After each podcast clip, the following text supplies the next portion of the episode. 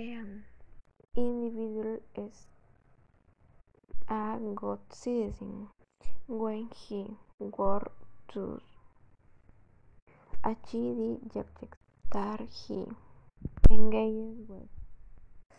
the community and the social, economic, or political sphere fulfills his obligations, assumes responsibilities, and respects the rights of others, and the good citizen takes care of his environment, throwing away the garbage where it corresponds in order to have a better country without much pollution